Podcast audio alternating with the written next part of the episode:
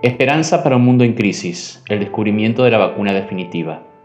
Hoy día, los laboratorios de investigación y los centros médicos universitarios de todo el mundo avanzan a toda velocidad para descubrir una vacuna eficaz contra el nuevo coronavirus, que causa la COVID-19.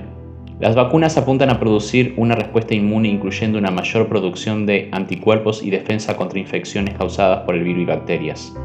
A medida que los países intentan controlar la propagación de esta pandemia mortal, una de las mayores preocupaciones que ha surgido es el temor de que una segunda ola de COVID-19 vuelva a ocurrir en poco tiempo.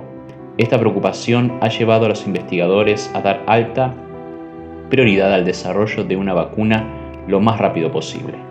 40 voluntarios de salud de un laboratorio de investigación en Estados Unidos acordaron participar en ensayos clínicos para desarrollar una vacuna eficaz contra el virus que causa la COVID-19.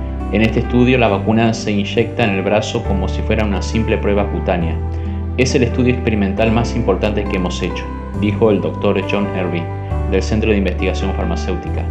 Sin embargo, incluso si la investigación es exitosa, se espera que lleve más de un año antes de que cualquier vacuna esté disponible a gran escala. Las personas están ansiosas por una vacuna que viste y que evite el contagio por COVID-19. A pesar de que la pandemia actual ha causado cientos de miles de muertes en todo el mundo, hay un virus aún más mortal que ha infectado a la humanidad.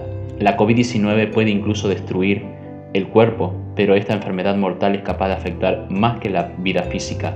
Jesús hizo esta notable declaración, no teman a los que quieren matarles del cuerpo, no pueden tocar el alma, teman solo a Dios, quien puede destruir tanto el alma como el cuerpo en el infierno.